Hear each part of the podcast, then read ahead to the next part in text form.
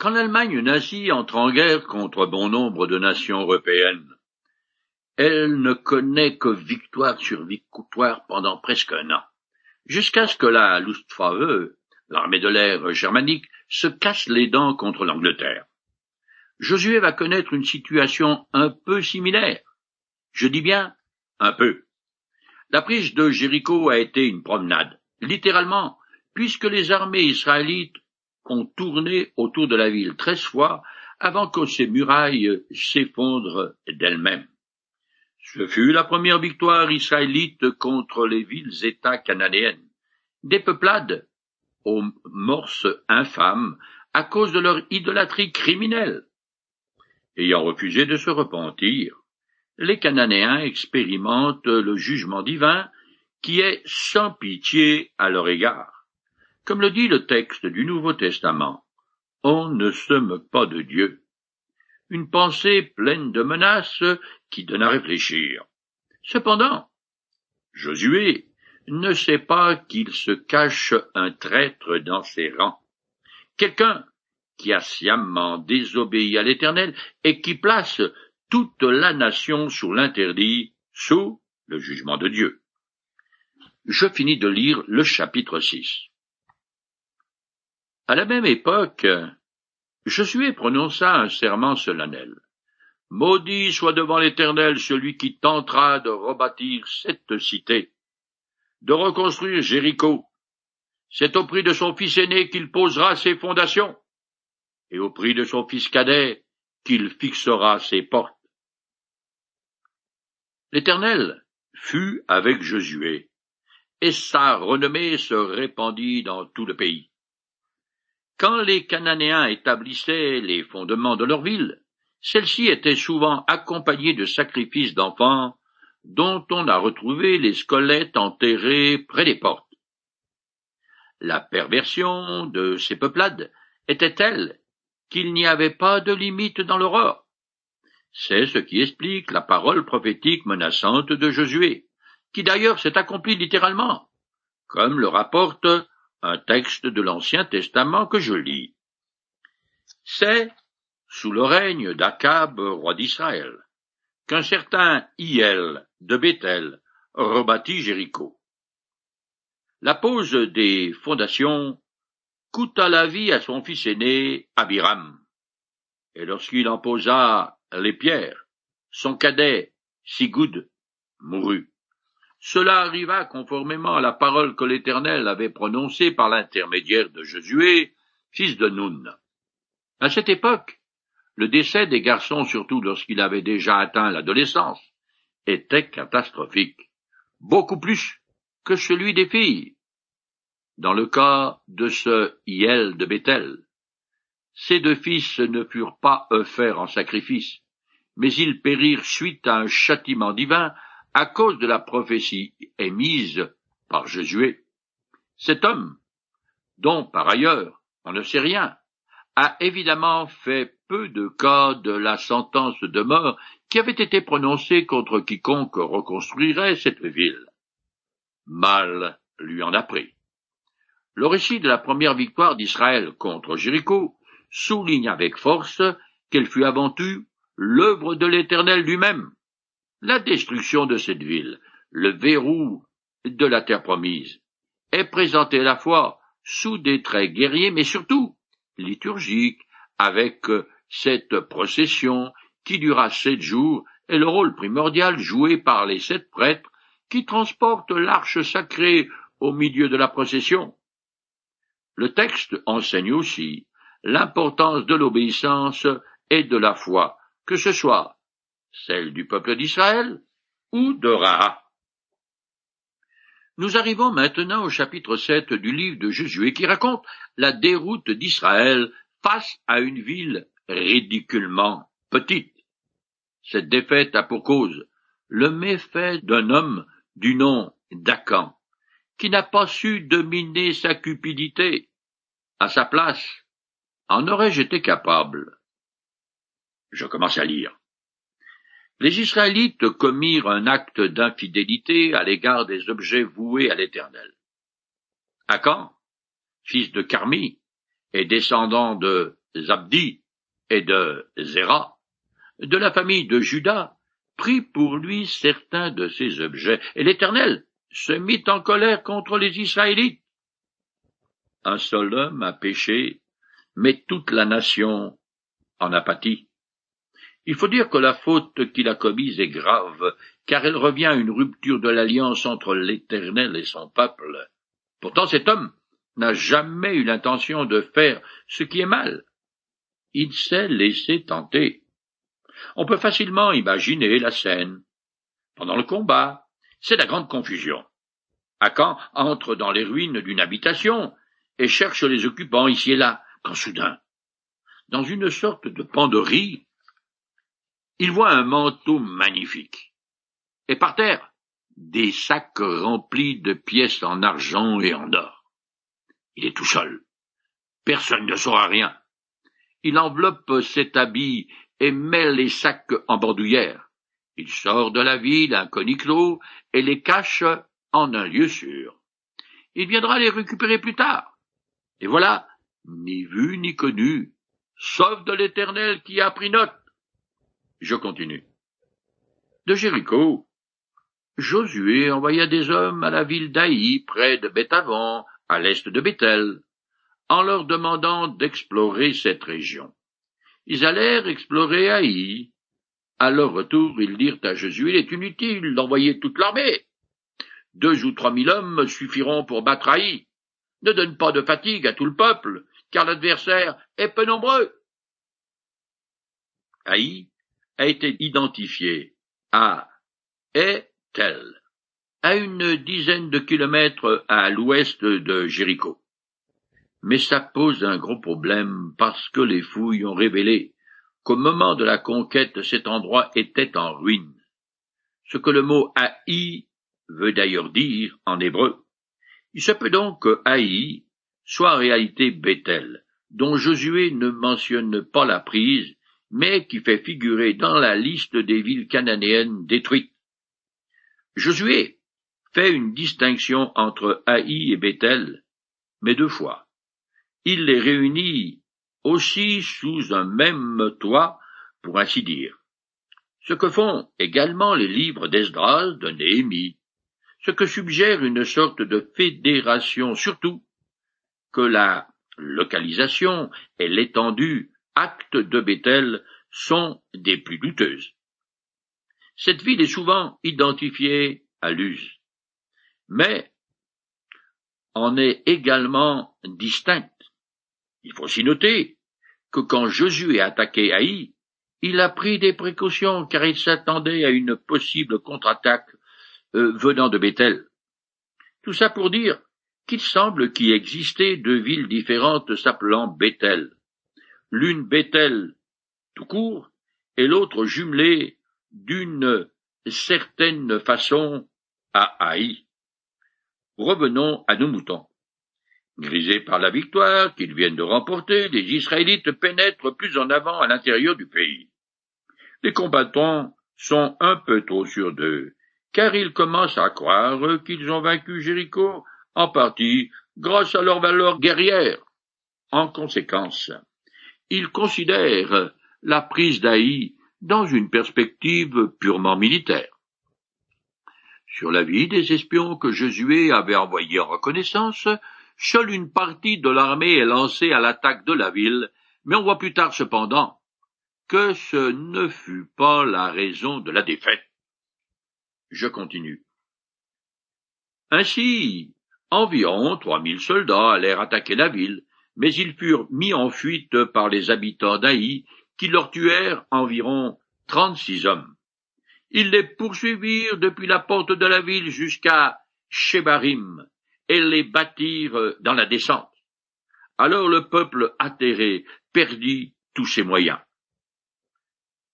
Voilà une défaite cuisante qui rabaisse le caquet des hommes de guerre israélites et qui les laisse pantois parce qu'ils ont le pressentiment que l'Éternel s'est retiré d'eux. C'est la grosse douche froide pour Josué, qui envisageait déjà une victoire facile et sans croche. Quelque chose comme une partie de pétanque. un dimanche après-midi. Je continue. Josué déchira ses vêtements. Il se jeta la face contre terre, devant le coffre de l'Éternel et resta là jusqu'au soir. Les responsables d'Israël firent de même, et ils se jetèrent, et se jetèrent de la poussière sur la tête. Déchirer ses vêtements consistait, en réalité, à les découdre sur une épaule en signe de grande consternation et de détresse ou de deuil. Même chose pour qui est de jeter de la poussière en l'air. Josué et le responsable du peuple sont en proie au découragement parce que Dieu n'est plus avec eux et ils ne comprennent pas pourquoi. Or sans lui, la conquête de Canaan est impossible. Ce n'est pas la première fois que Josué vit des moments difficiles avec Israël. Mais alors c'était Moïse qui portait le peuple à bout de bras devant l'Éternel. Maintenant, par contre, tout repose sur ses épaules, et tous les regards se portent dans sa direction. La défaite d'Israël risque fort d'animer un espoir de victoire des Cananéens, et déshonorer le nom de Dieu. Je continue. Josué s'écria. Ah Seigneur éternel, pourquoi donc as-tu fait traverser le Jourdain à ce peuple, si c'est pour nous livrer aux Amoréens et nous faire périr, si seulement nous étions restés de l'autre côté du fleuve. Maintenant je te prie, Seigneur, que puis-je dire après qu'Israël a pris la fuite devant ses ennemis, les Cananéens, et les autres habitants du pays la prendront, et ils nous encercleront, et feront disparaître notre nom de la terre. Comment alors feras-tu reconnaître ta grandeur? Le régime de la théocratie, qui est alors la forme de gouvernement d'Israël, il n'y a pas de milieu. Avec l'Éternel, la guerre sera une suite de victoires. Mais sans lui, ce ne sera que des défaites jusqu'à la disparition pure et simple d'Israël. Donc il faut redresser la barre au plus vite. Josué adopte la bonne attitude. Il va pleurer devant le coffre sacré et implorer l'Éternel de la même manière que le faisait Moïse. Comme lui, Josué est préoccupé par nord de son Dieu et la reconnaissance de sa gloire, tant par Israël que par les nations païennes. Comme l'était Moïse, il est désormais l'intermédiaire, le médiateur entre l'Éternel et son peuple. Je continue. L'Éternel répondit à Josué, Lève-toi. Pourquoi restes-tu prostré la face contre terre? Israël a commis un péché, on a transgressé l'alliance que j'avais établie pour eux. On a pris des objets qui m'étaient voués, et on a dérobé, caché et mis dans ses propres affaires. Arrête de gémir, lui répond l'Éternel, et remue-toi, passe à l'action. Josué apprend que la défaite de ses armées devant Haï est, elle a une cause précise. Maintenant, à lui de découvrir et d'y remédier. Dieu lui a révélé que des objets qui lui appartenaient sont actuellement dans le camp, au lieu d'avoir été soit détruits, soit remis au prêtre. En second lieu, le coupable de ce crime court toujours, pour ainsi dire. Il est présent dans le sein d'Israël et lui attire malheur. L'ignorance n'est pas une excuse, et le principe de solidarité entre les membres du peuple fonctionne pleinement. Il s'ensuit que la nation tout entière est coupable de transgression et qu'il faut expier la faute. Je continue. C'est pourquoi les Israélites ne pourront plus résister à leur ennemi. Ils fuiront devant eux, car ils sont sous le coup d'une sentence de destruction. Je ne continuerai pas à être avec vous si vous ne détruisez pas ce qui est au milieu de vous. Maintenant, lève-toi, Josué, convoque le peuple et purifie-le, dis-leur, Purifiez-vous pour demain, car voici ce que déclare l'Éternel, le Dieu d'Israël. Vous avez au milieu de vous, Israélites, ce qui m'est voué. Vous ne pourrez pas résister à vos ennemis tant que vous n'aurez pas ôté cela du milieu de vous. Demain matin, vous vous présenterez devant moi par tribu, puis la tribu que l'Éternel désignera par le sort se présentera, groupe familial par groupe familial, et le groupe familial que l'Éternel désignera s'avancera famille par famille. Dans la famille que j'aurai désignée, les hommes se présenteront un par un. Les Israélites apprennent la nouvelle. Quelqu'un dans leur rang a offensé l'Éternel, et c'est pour cela que leur armée a été vaincue. Tous se sont appelés à se soumettre à une série d'actes rituels de purification nécessaires avant toute manifestation divine. D'après un autre texte, ce sera le grand prêtre qui désignera le coupable au moyen de deux petits objets, l'orim et le tumim. Personne ne sait vraiment à quoi ils ressemblaient si c'était des bâtonnets ou une sorte de dé. Le grand prêtre interroge l'Éternel, puis tire de sa poche soit l'Urim, soit le Tourim, l'un ayant valeur de oui et l'autre de non. Ils sont utilisés pour faire un choix entre plusieurs possibilités et connaître ainsi la réponse de Dieu. C'est un tirage au sort sacré en quelque sorte. Si seulement on bénéficiait de ce procédé pour déterminer le coupable dans toutes les affaires de notre justice. Mais il faudrait attendre le règne de Christ pour cela, car nous ne sommes pas pour le moment sous un régime théocratique. Je continue. Celui qui sera désigné comme coupable d'avoir pris ce qui m'était voué sera brûlé avec tout ce qui lui appartient parce qu'il a transgressé l'alliance de l'Éternel et qu'il a commis une infamie en Israël.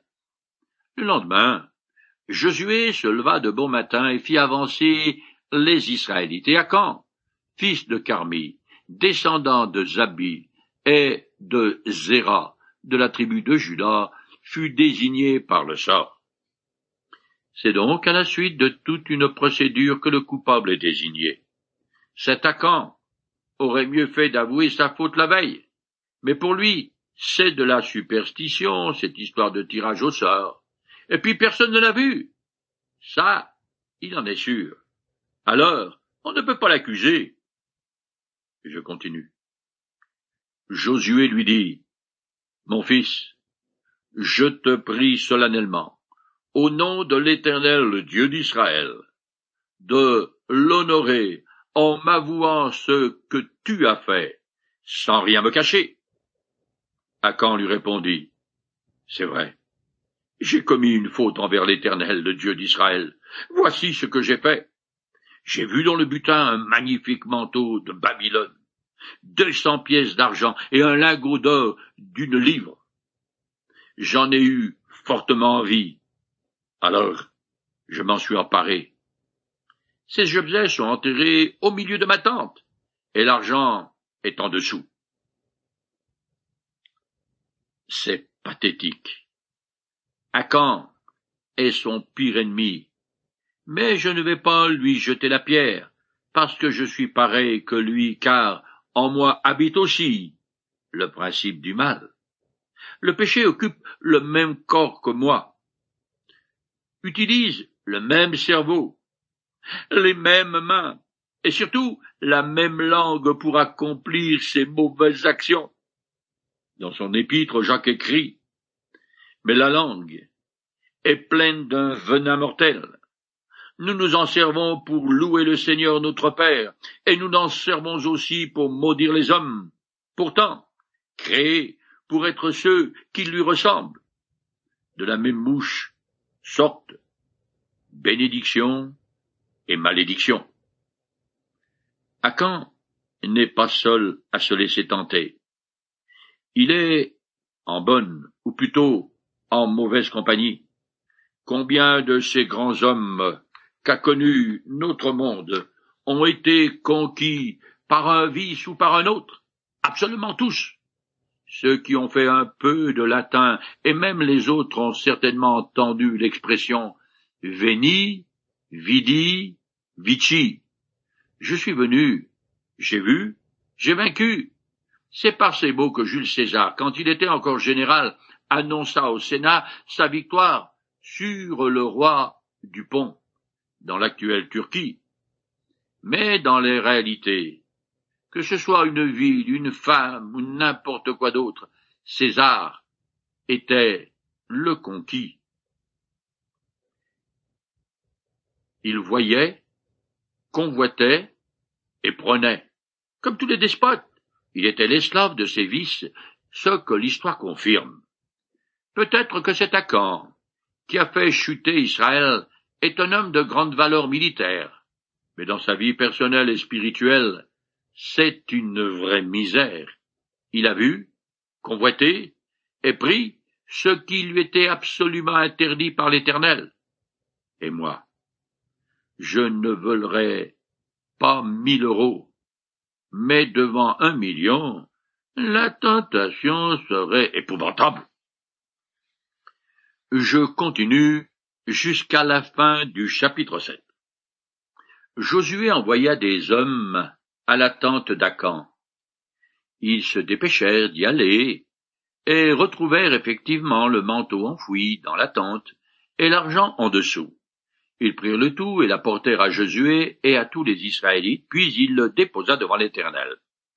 Josué, aidé de tous les Israélites, saisit Acan avec l'argent, le manteau et le lingot d'or, ainsi que ses fils, ses filles, ses bœufs, ses ânes, ses brebis, sa tante, bref, tout ce qui lui appartenait, et ils les menèrent dans la vallée d'Accor. Josué dit à Acan, pourquoi nous as-tu attiré le malheur?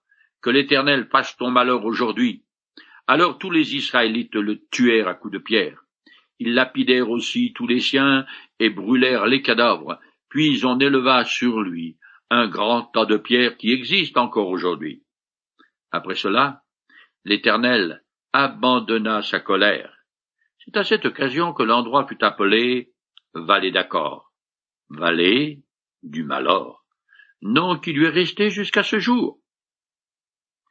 En touchant les objets dévoués par interdit, en s'en emparant, Akan s'est délibérément identifié à ce que Dieu a maudit.